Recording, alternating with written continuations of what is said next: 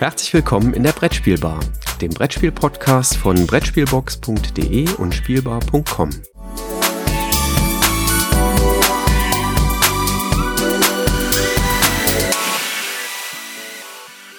Einen wunderschönen guten Morgen, Christoph. Ich freue mich, dich hier am äh, Samstag, strahlend blauer Himmel, erneut begrüßen zu können, dass wir eine neue Episode der Brettspielbar aufnehmen.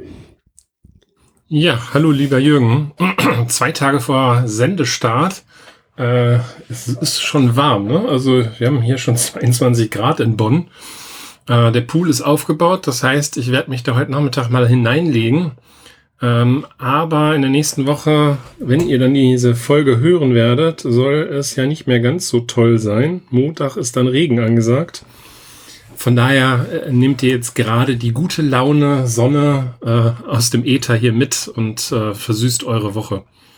Ja, äh, Woche versüßen machen wir mit neuen Spielen, oder? Der, Jürgen denkt sich gerade, mein Gott, was hat der denn geraucht? Aber ist okay. Nein, alles gut, alles prima. ähm, sollen wir ein bisschen von unseren Spieleindrücken der letzten Wochen erzählen? Ja, könnten wir doch machen. Ich habe jetzt ganz frisch Fringers auf den Tisch gekriegt. Ich weiß gar nicht, wie man es wie man es ausspricht, ob man den Ring da drin als, als Ring ausspricht oder ob man da Fringers draus macht oder wie das gemeint, keine Ahnung. Äh, ich glaube, das heißt Fringers. Fringers würde ich auch vermuten. Ähm, von Abacus Spiele. Ähm, Aber das ist ja noch nicht mal so ein richtiges Kofferwort, ne? So, so ein ge, ge, zusammengewürfeltes Wort. Ja, da, da sind halt die Finger und der Ring ist da mit drin. Ne? Ja, oder die Ringe, ne? Ganz genau. viele, ganz viele Ringe durchaus. Äh, also fünf für jeden Spieler, um konkret zu sein. Ähm, ein Spiel von Asker Harding Granerud und Daniel Skjold Pedersen, die damit mal wieder ihre, ja, Vielschichtigkeit und ihren, ihre Kreativität beweisen. Bei Abacus-Spiele erschienen, ähm, spielt sich mit drei bis zehn Spielern in knapp ach, zehn Minuten, Viertelstunde maximal, äh, wobei man im Regelfall dann doch länger spielt, weil man äh, eine Wiederholung spielt und noch eine Runde und noch eine Runde und noch eine Runde. Und ab acht Jahren. Und die Idee dahinter ist eigentlich ganz einfach. Es gibt äh, fünf farbige äh, Arten von Ringen ähm, also die Ringe sind alle gleich, aber sie haben äh, fünf unterschiedliche Farben. Rot, Gelb, Türkis, Violett und äh, Schwarz war die letzte Farbe. Und ähm, jeder Spieler tut quasi einen Ring jeder Farbe in ein Säckchen rein. Dann wird das Säckchen gut durchmischt und dann darf sich jeder Spieler fünf Ringe davon rausziehen und steckt die auf die Finger der rechten Hand. Und zwar ganz wild. Im Beutel, ne? Wenn das geht, im Beutel, ja. Also ähm, das hängt dann so ein bisschen vom Alter ab. Äh, also meine Tochter tat sich da etwas schwer. Da haben wir dann gesagt, zieh einfach fünf Ringe raus und mach sie dir auf die Hand. Das ist dann auch mhm. okay. Das funktioniert trotzdem.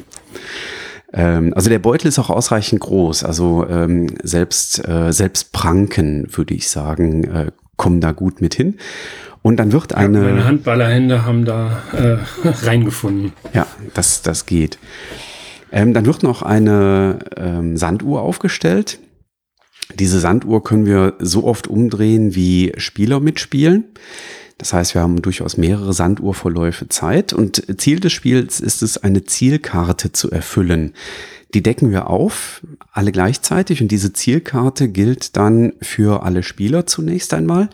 Äh, und wir versuchen jetzt die Ringe auf unserer rechten Hand so anzuordnen, wie das auf der Zielkarte vorgegeben ist. Bei den einfachen Zielkarten ist das immer ein Ring pro Finger, also was weiß ich, der schwarz auf dem Daumen, der türkisfarben auf dem Zeigefinger, der violette auf dem Mittelfinger und so weiter und so fort. Das äh, entspricht natürlich nicht der Art und Weise, wie wir die Ringe rausgezogen haben aus dem Beutel. Das heißt, wir müssen da was dran verändern. Und dafür haben wir noch die zweite Hand zur Verfügung, die linke Hand. Mit der dürfen wir nämlich Ringe von unserer rechten Hand runternehmen und unserem linken Sitznachbarn auf seine rechte Hand draufstecken. Und anders dürfen wir die Ringe nicht berühren und wir dürfen auch nicht die Ringe auf unserer eigenen Hand hin und her stecken, sondern wir spielen quasi mit den Ringen so ein bisschen stille Post, wenn man so möchte. Ja, man gibt die immer zu seinem linken Nachbarn entsprechend weiter. Und ich muss zugeben, das äh, fetzt richtig. Das macht mir richtig viel Spaß. Und das ist eins der wenigen Spiele, wo ich mich frage, wieso haben die da ab drei Spielern drauf geschrieben? Weil wir haben es tatsächlich auch zu zweit ausprobiert und auch das funktioniert tatsächlich. Man muss sich ein bisschen mehr konzentrieren, dass man die Sanduhr nicht aus dem Auge verliert, weil wenn die nämlich durchgelaufen ist und man vergisst, sie weiter zu drehen, ähm, wie gesagt, man darf sie so oft umdrehen, wie Spieler mitspielen, dann ähm, hat man eben verloren und dann hat man die Aufgabe nicht schnell genug gelöst. Und ähm, ja, ich find's äh, super, gefällt mir total gut, macht einfach Spaß, macht Fets. Danach sind alle wach und fit und äh, dann können wir in den super Strategie-Klopper einsteigen danach. Ich wollte gerade fragen, wie fandet ihr's? also ich bin zweimal mit dem äh, Spiel in Berührung gekommen. Ich meine, hast du das in Nürnberg auch schon mitgespielt? Ich habe in Nürnberg auch schon mehrere Runden davon gespielt, ja. Naja, okay, ich wollte kurz sagen. Also ich habe es in Nürnberg gespielt. Da haben wir es in einer Gruppe mit, glaube ich, sechs Leuten gespielt. Und ich hatte einen extrem guten Eindruck davon. Also hat mir super viel Spaß gemacht. Ähm, jetzt hat es leider ein bisschen länger gedauert. Äh, also es war, glaube ich, dann für den März ursprünglich mal angekündigt. Jetzt ist es bis Juni äh, geworden. Also Corona sei Dank. Ähm, ist es jetzt äh, vor drei Tagen bei mir eingetrudelt und wir haben es dann mit der Familie mal gespielt, aber die war jetzt nicht so begeistert, muss ich sagen. Äh, wobei ich es nicht nachvollziehen kann, weil ich finde das Spiel weiterhin äh, echt gut, ähm, denn ähm, man muss zum einen sich selber, den linken Nachbarn, äh, wenn man noch so fit ist, auch noch andere äh, im Auge behalten. Es ist ein permanentes Hin und Her diskutieren über den Spieltisch, äh, wo man halt dem anderen äh, auch Tipps gibt ähm, wenn einer von, also bei einer Gruppe, die größer als drei ist, aus, also fertig ist, scheidet der aus diesem Ring aus, sodass der Ring dann kleiner wird. Das wird dann dementsprechend einfacher. Und man sollte idealerweise einen bestimmen, der die Sanduhr permanent im Auge hat, um sie dann auch halt umzudrehen. Also ich, ich muss sagen, mir, also meine Begeisterung ist weiterhin da. Ich muss jetzt mal gucken, dass ich meine Familie nochmal überzeugt kriege, das weiterzuspielen. Denn darin sehe ich leider in der aktuellen Lage auch so den Knackpunkt. Ähm, wenn Fringers spielt man ja eben mit den Händen und das Thema Desinfektion ist halt ein, ein heikles. Ähm, Gerade in der aktuellen äh, Situation, da muss man halt schon ein bisschen äh, mit, mit Augenmerk dran gehen. Äh, deswegen finde ich es echt sehr schade, dass das Spiel jetzt gerade in diesem Jahr herauskommt. Wäre es letztes Jahr herausgekommen oder vielleicht dann erst im nächsten Jahr, wer weiß, was dann da alles ist äh, dann hätte das, glaube ich, durchaus größere Chancen der Verbreiterung gehabt. Ich vermute, dass der eine oder andere jetzt so ein bisschen zuckt, wenn er mitkriegt, wie es gespielt wird. Ja, das ist natürlich äh, ungünstige Rahmenbedingungen für das Spiel. Äh, das macht das Spiel aber nicht schlechter. Ich muss aber auch zugeben, wir haben in äh, Nürnberg in der Runde, äh, in einer der Runden in Nürnberg ja durchaus festgestellt, dass das natürlich durchaus nicht für jedermann ist. Ähm, also wer, äh, wer das schon als Reizüberflutung äh, empfindet, wenn er so ein bisschen unter Zeitdruck gesetzt ist und ähm, auch seine Schwierigkeiten hat, so nach dem Motto, ähm, das motorisch hinzukriegen, mit seiner linken Hand von der eigenen rechten Hand was wegzunehmen und auf die rechte Hand des linken Nachbarn was draufzustecken. Ähm, da habe ich Spieler kennengelernt, die sich schwer getan haben. Ähm, also es hm. hat, hat da durchaus, also es hat so eine motorische Komponente, äh, es hat diese Komponente des Zeitdrucks. Ähm, wie gesagt, ich finde es grandios, mir gefällt das unheimlich gut, ähm, das macht Freude und wie gesagt, wir haben es ähm, einfach mal zu zweit auch probiert und das funktionierte auch wunderbar. Ähm, die einzige Hürde ist da eben, dass man dann die Sanduhr äh, im Blick haben muss. Äh, wenn man zu zweit spielt, geht die tatsächlich durchaus mal aus dem Blick verloren. Und ähm, ja, da haben wir schon überlegt, da müsste man vielleicht irgendwie mit einem Timer irgendwie spielen, der vielleicht so ein paar Sekunden vor Ende der Sanduhr wenigstens ein kurzes Signal mal absendet, dass man so noch mal kurz darauf aufmerksam gemacht wird, hier äh, an die Sanduhr denken. Hm. Also es ist natürlich auch äh, ein tolles Spiel und jetzt sind wir in der, was ist das, Logopädie dann, ne? Ähm, um halt rechte und linke Gehirnhälften zu trainieren, weil man ja eben halt mit linker und rechter Hand äh, beides äh, agieren muss und parallel, also ich glaube, dass da im, im Hirn eigentlich eine Menge passiert. Äh, von daher kann man das an der Stelle definitiv nur empfehlen. Also ich äh, gebe das Thema halt auch noch nicht auf, also äh, weil ich das in Summe mit ganz wenig Material, das ja da ist, also wir haben zwar einen Haufen Ringe, aber an, an sich ist ein relativ wenig Material in dem Spiel, man doch so ein tolles Spielerlebnis da zaubern kann. Ja, das war Fringers von Asker Harding Granerud und Daniel Skjold Petersen. Erschienen bei Abacus Spiele in Deutschland ab acht Jahre, drei bis zehn Spieler.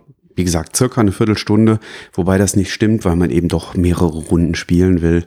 Ähm, aber äh, ja, eine Runde, zehn bis 15 Minuten, passt schon. Ja, und jetzt machen wir mal was Neues, ne? Wir basteln einen sogenannten Dreiklang. Ja, wir haben uns, äh, aber eher zufällig, ne, ungeplant, äh, mit verschiedenen. Uns ist nie was ungeplant und es gibt keine Zufälle, mittlerweile wissen. Äh, alles, ja. was dir, also alles, was passiert, fällt dir zu. Es ist nicht zufällig, dass da gerade was passiert. Nun denn, wir haben uns mit verschiedenen Escape-Spielen beschäftigt. Ähm, ich habe die verlassene Bibliothek von Moses gespielt. Da steht auf der Schachtel ab zwölf Jahre, ein bis vier Spieler und ja, circa 60 bis 75 Minuten. Ich habe außerdem, und jetzt muss ich sagen, angefangen, weil wir sind nicht sehr weit gekommen, mit der Psychiatrie des Schreckens, Teil 1. Ähm, das ist ähm, erschienen bei Huch. Das ist ein Spiel von Martin Andersen, Alexander Peschkow und Ekaterina Plusnikova. Ähm, das ist ein Escape-Spiel ab zwölf Jahre aufwärts, ab einem Spieler. Und das spielt sich dann wohl, wie gesagt, wir haben es noch nicht durch, in fünf Episoden a 60 Minuten. Und du hast auch noch ein Escape-Spiel gespielt, ne? Ja, du machst mich gerade fertig, weil du die Autoren so schön aufzählst und ich weiß, dass da definitiv noch eine weitere Autorin dabei ist. Ich habe gespielt äh, das erste Exit-Spiel Puzzle. Also nicht, äh, das erste Exit ist ja schon vor vier Jahren rausgekommen. Nee, das ist jetzt das erste Exit mit Puzzle, der verschollene Tempel. Und das ist logischerweise von Inka und Markus Brandt, aber diesmal hat Juliane Vorgang äh, ebenfalls äh, mitgewirkt. Das ist eine Redakteurin aus äh, der Kosmos-Redaktion. Da hast du jetzt aber ganz elegant im Hintergrund nochmal geklickt und den Namen gegoogelt. Äh, Respekt. Ja, selbstverständlich. Ich fange mal mit dem einfachsten an oder mit dem, was für mich den leichtesten Zugang hatte, nämlich die verlassene Bibliothek. Ähm, ähm, ja, also ich würde sagen, das ist wahrscheinlich ein Escape-Spiel für Einsteiger ähm, auf, also das ist auch ein Niveau, auf dem wir selber uns einordnen. Also wir haben noch nicht so wahnsinnig viele Escape-Spiele gespielt. Ich habe zwar alle Exits hier, aber ähm, ja, wir haben halt eben auch Kinder und ähm, entsprechend haben wir noch gar nicht geschafft, die alle irgendwie durchzuspielen. Es sind einfach viel zu viele Spiele auf dem Markt. Ähm, die verlassene Bibliothek haben wir jetzt aber gespielt. Ähm, hat uns gut gefallen. Ähm, hier bilden sich Rätsel quasi immer aus der Kombination von zwei Karten. Man kriegt immer so eine kleine Auswahl an Karten, da sind Schlösser drauf. Dann muss man zu diesen Karten mit den Schlössern passend eine, ähm, ja, ein, ein Pendant finden aus einer Kartenauslage. Ähm, die beiden Karten zusammen ergeben dann ein Rätsel. Das versucht man zu lösen. Ähm, die Lösung ähm, kriegt man bestätigt, wenn man die beiden Karten umdreht ähm, und dann die Rückseiten gegeneinander hält, dann ergibt sich nämlich ähm, ein Zahlencode, der dort angezeigt ist. Und wenn man diesen Zahlencode äh, dann eben tatsächlich korrekt antizipiert hat oder das Rätsel korrekt gelöst hat ähm, auf der Vorderseite der Karten, dann bekommt man eine der beiden Karten zu den, ähm, ja, zu den Lösungskarten für das abschließende Rätsel. Die Rätsel dabei sind äh, sehr häufig äh, ja entweder Logikrätsel oder so leicht mathematisch angehauchte Rätsel. Vom Schwierigkeitsgrad fanden wir das sehr angenehm. Wir haben da äh, gut durchgespielt. Wir haben zwischendurch tatsächlich mal ein paar Wochen Pause gemacht, äh, einfach weil dann abends die Zeit nicht dazu da war, weiterzuspielen ähm, hatten das aber quasi ähm, auf so einer Playmat einfach auf dem Spieletisch liegen lassen. Dann konnte man das immer hin und her rutschen quasi ähm, und ähm, ja, haben gespielt. Und ich weiß, wir haben aufgehört an der Stelle, wo wir irgendwie dann nicht weitergekommen waren. Und ähm, ja, im Hintergrund klingelt mein Telefon. Das hört man jetzt wahrscheinlich. Ähm, zeigt wieder, habe ich wohl vergessen, das auszuschalten. Ähm, wir waren auf jeden Fall an einer Stelle bei einem Rätsel nicht weitergekommen, haben dann jetzt vor kurzem dann weitergespielt und hatten genau dieses Rätsel, wo wir so dran gehangen hatten, wo wir also wirklich sieben, acht Minuten schon gerätselt haben äh, und dann gesagt haben, ach komm, ähm, wir machen erstmal Schluss, machen mal Pause, spielen am nächsten Abend weiter, so der ursprüngliche Plan. Ähm, das hat man dann innerhalb von wenigen Sekunden gelöst. Also manchmal hat man einfach so ja ein Brett vorm Kopf und mit einer kleinen Pause sieht man dann das Bling Bling, was zur Lösung beiträgt. Ähm, hat uns, wie gesagt, gut gefallen. Ähm, würde ich für Einsteiger, die auch durchaus ein Fable haben für mathematische Rätsel, durchaus empfehlen. Das war die verlassene Bibliothek von Leo Colovini bei Moses erschienen. Ab zwölf könnte man vielleicht auch schon mit Jüngeren spielen. Ein bis vier Spieler, Stunde bis 75 Minuten ungefähr. Habt ihr das auch schon gespielt? Ja, wir haben das auch schon gespielt. Jetzt äh, kommt das, das entgegengesetzte äh, äh, Votum dazu. Ähm, jetzt muss man allerdings auch sagen, wir sind sicherlich ähm, eher fortgeschrittene Escape Room Spieler. Wir sind jetzt nicht Experten, äh, so würde ich uns nicht bezeichnen. Äh, ich habe auch schon in einem oder anderen Escape Room mal, mal selber live miterlebt. Und ähm, mir hat die Bibliothek ehrlich gesagt nicht so gut gefallen ähm, als ich es bekommen habe, war auch, glaube ich, noch nicht klar, dass das eher ein Einsteigerfall ist. Mittlerweile hat Moses das als Einsteigerfall eben halt auch im Katalog äh, gekennzeichnet. Ähm, wir sind innerhalb von 50 Minuten durch gewesen, haben das auch an einem Abend so durchgerauscht. Ähm, war jetzt, ich fand die Rätsel jetzt auch bis auf ein oder zwei, es sind glaube ich 18 Stück dabei, also das fand ich erstmal gut, dass es so viele sind jetzt nicht so sonderlich schwierig. Teilweise hatte ich so das Gefühl, das sind Rätselfragen, mit denen ich in den 90ern schon konfrontiert wurde. Ähm, da konnte ich mich an so ein, so ein, irgend so ein, ähm, damals hat man diese Rätsel ja noch abgeschrieben, die gab es ja noch nicht im Internet, so, oder, oder kopiert, ähm, erinnern. Und äh, was mir aber zusätzlich nicht gefallen hat, ich fand, da war keine Story drin. Ja, wir sind in so einer Bibliothek und müssen dann Haufen Haufen von Rätsel lösen, die irgendwie wahllos aneinander da gereiht da in, in das Spiel hineinkommen. Äh, aber dass ich jetzt das Gefühl habe, ich, ich erlebe da eine Story oder tatsächlich so, so eine Art Escape Room äh, Feeling, das kam leider überhaupt nicht auf. Ähm, ansonsten ist das sicherlich, wenn jemand einsteigt äh, in, in Escape Rooms, äh, sicherlich ganz nett, um da mal reinzukommen. Zwölf fand ich auch zu hoch. Also meine Tochter, die ist zehn, hat das gut mitgespielt, hat auch äh, viele Rätsel selber lösen können. Ja, also ich bin da sehr zwiespältig. Ähm, ich hoffe mal, ähm, Moses bringt in dem Einsteigerbereich ja jetzt ein weiteres Escape Room, äh, Room äh, Spiel heraus dass das ein bisschen mehr storylastiger ist. Also ansonsten war mir das zu sehr Rätsel äh, auf Rätsel. Ja, da gebe ich dir recht. Also das ist einfach ein Rätsel nach dem anderen. Also das hat nichts mit Story zu tun und dass das eine verlassene Bibliothek ist, das zeigt sich auf den Karten nur, äh, weil die Rätsel halt grafisch in so Bücherregalen äh, zu finden sind oder wo halt mhm. eben auch noch Bücher drin stehen. Aber ansonsten hat das nichts, äh, nichts im Ansatz auch nur mit, mit Story zu tun. Wie ist das denn bei dem Puzzle? Ist, kommt da am Ende dann Story rüber? Wie, wie muss ich mir das vorstellen? Mal, man puzzelt ein Motiv und äh, dann gibt's Rätsel dazu, also sowas wie Wimmelbilder oder wie muss ich mir das vorstellen? Ja, jetzt muss ich höllisch aufpassen, dass ich nicht, nicht spoiler. Ne? Also ähm, ich weiß jetzt nicht, inwiefern die Leute normale Exits kennen. Bei den normalen Exits ist es ja so, dass ich einen Kartenstapel habe und muss aus diesem Kartenstapel Karten heraussuchen, die dann eben halt äh, zu Rätseln führen, die dann gelöst werden. Hier ist es so, dass äh, wir zunächst einmal äh, nur eine, diese klassische äh, Drehscheibe haben. Ähm, die hat jetzt eine neue Funktion, also es gibt auch keine Karten mehr in dem ganzen Spiel.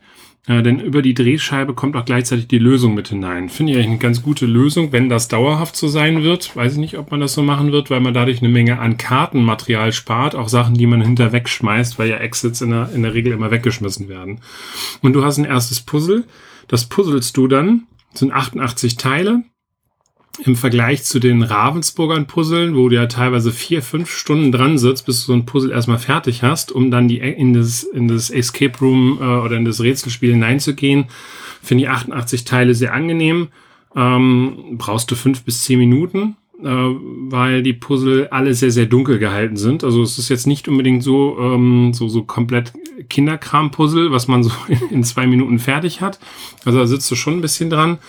Ähm, ja, und dann fängst du an, über das Puzzle halt ähm, Sachen herauszufinden. Und da ist dann halt so das Klassische, was du bei Exit halt auch kennst. Du hast irgendwo ein Schloss. Dieses Schloss hat ein Symbol und dann musst du halt gucken, dass du ähm, jetzt zu diesem Schloss dann die Rätsel halt rausfindest. Und wenn du ein Rätsel rausgefunden hast, kriegst du ein sogenanntes Reisedokument. Das führt dich dann story-thematisch halt stärker in diese Geschichte hinein. Und somit ähm, entdeckst du halt immer wieder ein Stück weiter Geschichte, weil du halt zu deinem Fall, ähm, so, so, je nachdem, wie weit du dann eben nach vorne läufst, eben halt diese Story halt erlebst. Das finde ich halt viel thematischer dann. Was mir bei Exit das, der verschollene Tempel nicht so gut gefallen hat, ist, ähm, ist, wie ich schon sagte, es ist relativ dunkel gehalten. Also wir haben es abends gespielt. Wir sind überhaupt nicht damit zurechtgekommen, weil wir teilweise die Sachen gar nicht gut erkannt haben.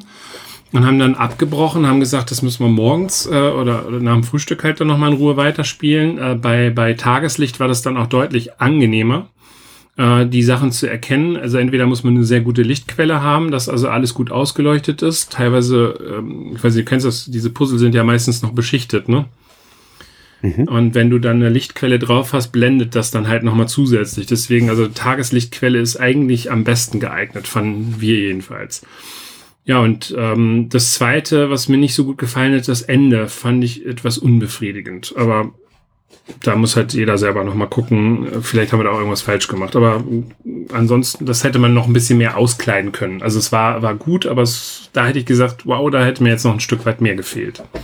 Ich hoffe, jetzt habe ich bei dem letzten Rest nicht zu sehr gespoilert. Sonst müssen wir es rausschneiden.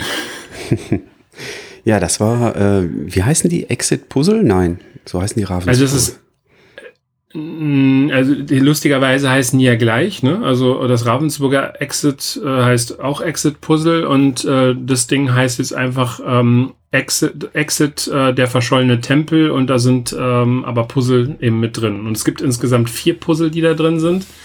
Die werden dann äh, vor, je nach Spielfortgang dann immer wieder in das Spiel hineingefügt, so dass man dann immer mal wieder so eine kurze Unterbrechung von fünf bis zehn Minuten hat, um diese Puzzle dann herzustellen. Ah ja, das macht man aber dann auch kooperativ. Klar, der eine sucht die Randteile raus, der, der nächste äh, versucht schon mal aus dem übrig gebliebenen Zeug Sachen zusammenhängt, da reinzubringen. Also das geht eigentlich ganz gut. Das, da muss jetzt nicht einer puzzeln, sondern das, das haben wir eigentlich immer ganz gut. Wir haben das zu dritt gespielt, äh, zu dritt ganz gut auch hingekriegt. Prima. Dann äh, gehe ich mal zu meinem letzten und äh, ich weiß gar nicht, ob es das kürzeste Erlebnis war. Ich glaube ja. Ich glaube, es war doch, es war, glaube ich, kürzer als die verlassene Bibliothek. Ähm, die Psychiatrie des Schreckens, da haben wir mit Teil 1 angefangen. Ein, es steht auf der Schachtel drauf, ein Escape-Thriller in fünf Episoden von, wie gesagt, Martin Andersen, Alexander Peschkow und Ekaterina Plusnikova. Ähm, bei Hoch erschienen. Es sind dort fünf Geschichten enthalten, die man durchspielt. Bei allen Geschichten geht es darum, wir sind nach unserem Empfinden zumindest zu Unrecht in einer Psychiatrie und wollen da natürlich raus. Und wir spielen jetzt diese fünf Geschichten, die wohl mit fünf Persönlichkeiten zusammenhängen, durch.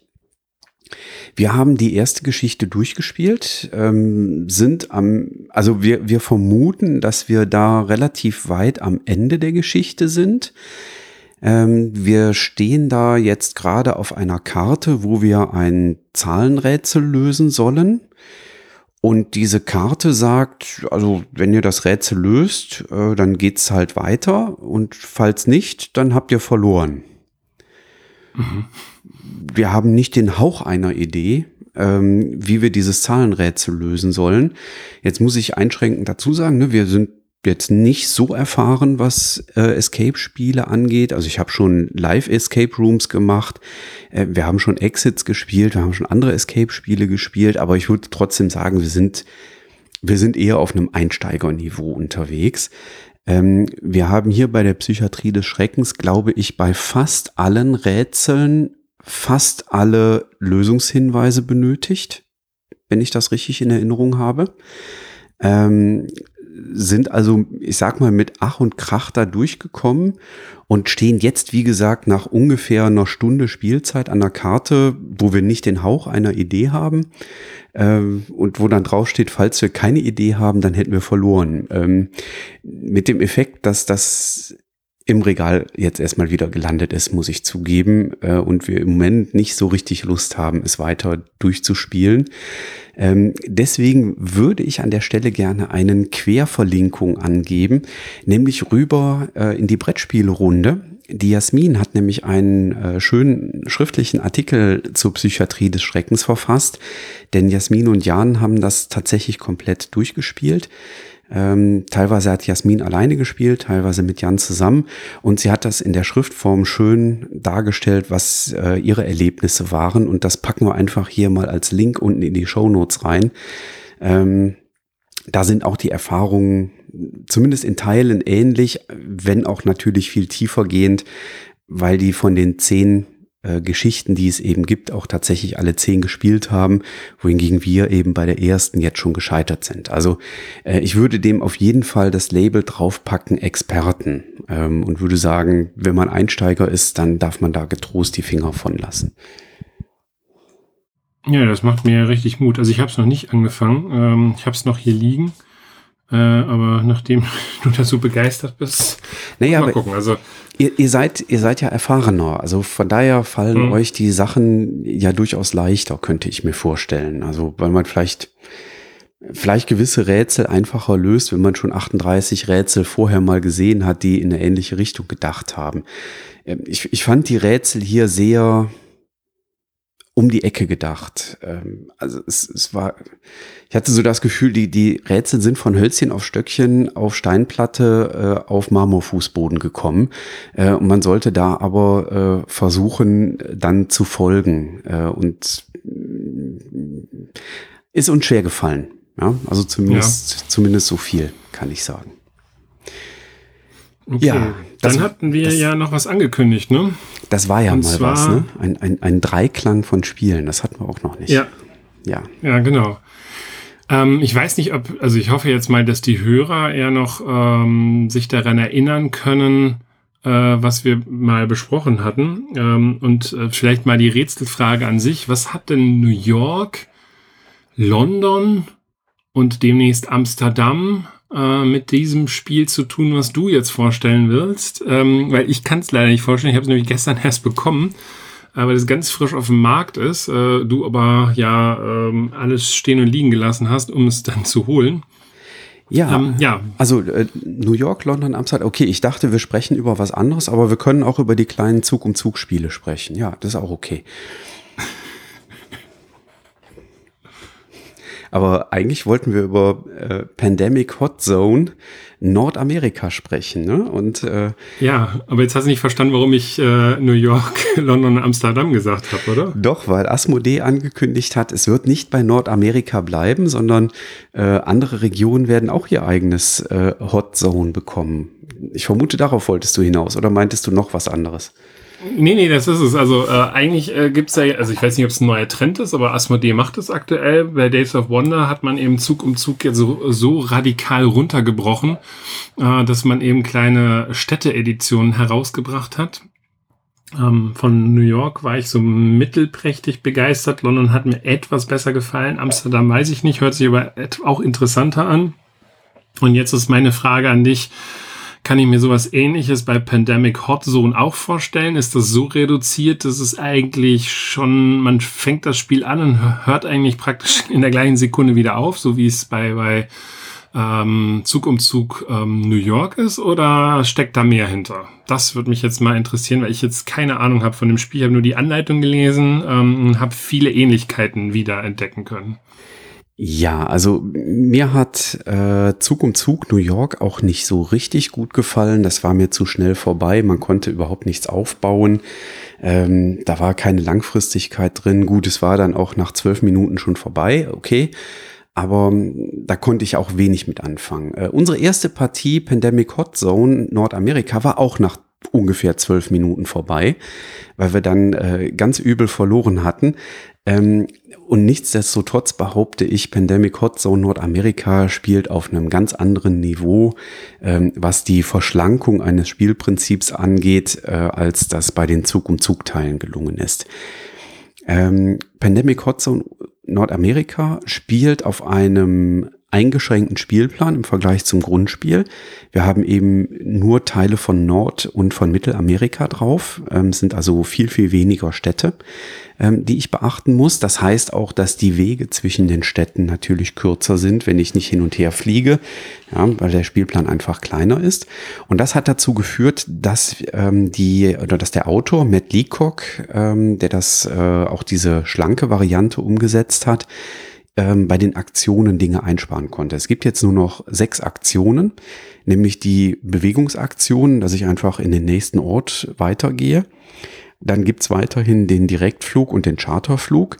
Das heißt, ich kann entweder eine Karte ausspielen und sofort in diese Stadt fliegen oder ich spiele eine Karte aus ähm, von der Stadt, wo ich drin äh, gerade drin stehe und kann dann äh, auf einen beliebigen Ort fliegen auf dem Spielplan.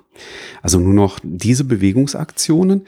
Und dann gibt's noch die Aktionen, dass ich die Seuchen behandle. Das heißt, einen äh, Würfel wegnehme, einen solchen Würfel aus der Stadt entferne dass ich Wissen, äh, dass ich Wissen teile.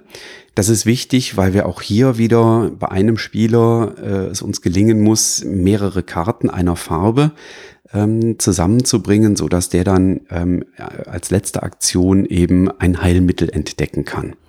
Aber wir haben nur noch ein Labor, glaube ich, ne? Richtig, und das müssen wir auch gar nicht mehr groß bauen. Also diese Aktion mit den Laboren, die sind eben entsprechend weggefallen. Es gibt nur noch ein Labor in Atlanta.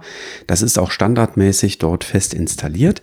Und dort können eben entsprechend die Heilmittel entdeckt werden. Dafür muss ich vier gleichfarbige Karten ähm, von Städten dort abgeben. Und dann kann ich eben entsprechend das Heilmittel entdecken. Und ähm, Pandemic Hot Zone spielt sich dann, ähm, wenn man es ein bisschen länger schafft, als wir das in unserer ersten Partie geschafft haben, wo wir, wie gesagt, nach knapp zwölf Minuten verloren hatten, ähm, dann spielt sich das ungefähr 30 Minuten, eher vielleicht sogar ein bisschen drunter. Also wir waren meistens so knapp unter 30 Minuten. Ähm, das funktioniert ab acht Jahren aufwärts. Äh, und ich finde, das funktioniert auch gut in dem Alter. Wir haben es tatsächlich auch schon mal mit unserer jüngeren Tochter gespielt. Ähm, die ist jetzt gerade sechseinhalb. Ähm, da mussten wir ein bisschen unterstützen. Die hat natürlich nicht selber so Ideen entwickelt, was sie denn machen könnte. Aber wenn man ihr Tipps gegeben hat, so nach dem Motto, ja, du könntest jetzt das und das machen und da dies erledigen oder du könntest das und das Gutes tun für die Gruppe, dann konnte sie mitspielen. Also nicht eigene Ideen entwickeln. Dafür ist das Spiel dann doch zu komplex, muss man ganz klar sagen. Aber das, äh, das ging durchaus. Aber mit acht Jahren, meine ältere, die war also schon komplett mit drin. Und da musste man auch keine Tipps mehr geben, was sie denn jetzt in ihrem Spielzug äh, machen mhm. könnte. Man spielt natürlich weiterhin kooperativ wie das bei Pandemie auch üblich ist und ähm, versucht das eben ähm, ja gemeinsam zu wuppen. Auf Instagram bin ich gefragt worden, wenn ich alles von Pandemie habe, brauche ich dann auch noch Hot Zone? Und ich habe äh, geantwortet mit Ja, ich brauche es, weil es gibt mir das gleiche Spielerlebnis wie das große Pandemic, ähm, allerdings komprimiert auf eben eine kürzere Zeit und verschlankt um einige Aktionen, die ähm, einfach hier dann nicht mehr nötig sind aufgrund der Verkleinerung des Spielplans ähm, mhm. und der Beschränkung auf eben nur noch ein Forschungszentrum. Ähm, und deswegen von mir ein ganz klares Ja mit Ausrufezeichen und äh, ich verspreche jetzt schon, ich werde mir auch alle anderen Regionen Ausgaben davon äh, zulegen und die auch spielen wollen. Ich finde das wirklich richtig gelungen, ganz toll runtergebrochen auf ein schlankeres Pandemie und damit super geeignet. Also als, als so Anteaser auch für die Pandemie-Familie. Ja, ich bin sehr gespannt. Also ich habe mir gestern, wie gesagt, die Regeln durchgelesen. Es hörte sich sehr fluffig an. Ähm, ich wollte das jetzt mal mit, mit äh, meinen Kindern spielen als Vorbereitung, weil ich ganz gerne die Season One nochmal mit denen spielen möchte. Äh, und mal einfach anzuteasern, ob denen dieses kooperative Spielerlebnis da gefällt. Äh, das ist im Moment gerade nochmal die Überlegung dabei. Ja, also es ist äh, wirklich, glaube ich, eine gute, eine gute Hinführung dann zu dem großen oder auch zu den, äh, zu den Legacy-Varianten, Season 1 und Season 2. Ähm, ich finde es richtig rundum gelungen, muss ich ganz ehrlich zugeben. Also bin selten Fanboy, äh, aber äh, hier könnte ich einer werden. Schweigen. Ja, ich bin ergriffen von deinen Worten und äh, habe mich geärgert, warum ich gestern nicht noch darauf gedrängt habe, noch eine Partie hinten dran zu hängen. Aber irgendwie war die Müdigkeit äh, zu groß in der Familie. Naja, äh, wird dann wohl heute oder morgen kommen. Ich kann, äh, also wenn das gewollt ist, kann ich ja noch was Kritisches äußern. Ähm, eine Sache fand ich nicht so schön, nämlich es ist ein QR-Code auf der Spielanleitung drauf, wo drauf steht, es gibt die Spielregeln als Video. Ähm, ja, gibt es, ähm, aber das ist ein englischsprachiges Video und äh, das ist dann von daher nicht unbedingt für jeden der sich jetzt bewusst ein deutschsprachiges Spiel kauft, äh, dann geeignet. Also ich habe mir das angeschaut, das Video ist wirklich schön gemacht, ähm, äh, richtig gut aufgebaut, äh, perfekt produziert, aber es ist halt englischsprachig. Das fand ich dann etwas, äh, etwas überraschend, dass, äh, mhm. dass sie das nicht auch auf Deutsch produziert haben. Also könnte man ja einfach mal einen YouTuber fragen, ob er sowas mal produziert. Äh, und dann kann man da auch einen deutschen QR-Code quasi draufpacken. Ja. ja, klar. Ja, das war ähm, Pandemic Hot Zone Nordamerika von Matt Leacock bei Seaman Games erschienen. Zwei bis vier Spieler. Wie gesagt, wir spielen meistens so knapp unter 30 Minuten. Ähm, das ist hart. Äh, wir haben also häufiger verloren, als dass wir gewonnen hätten. Ähm, und funktioniert ab acht Jahren aufwärts. Prima. Ich denke mal, da können wir für heute einen Deckel drauf machen. Ja, wir haben ja nur 20 Minuten überzogen, von daher könnte man das jetzt in Erwägung ziehen. Irgendwie geht die Zeit wie immer wie um wie im Flug. Also ich äh, merke das mittlerweile gar nicht mehr. Prima.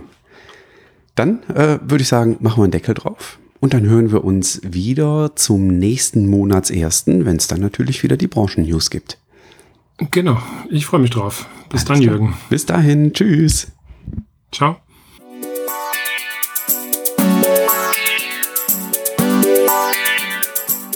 Danke, dass du der Plauderei an der Brettspielbar gelauscht hast. Wir freuen uns über Feedback, insbesondere bei iTunes, Panoptikum, IO oder anderen Plattformen, über die du dem Podcast folgst. Wenn du uns direkt kontaktieren möchtest, geht das per E-Mail über kontakt@brettspielbar.de oder unsere Twitter-Accounts.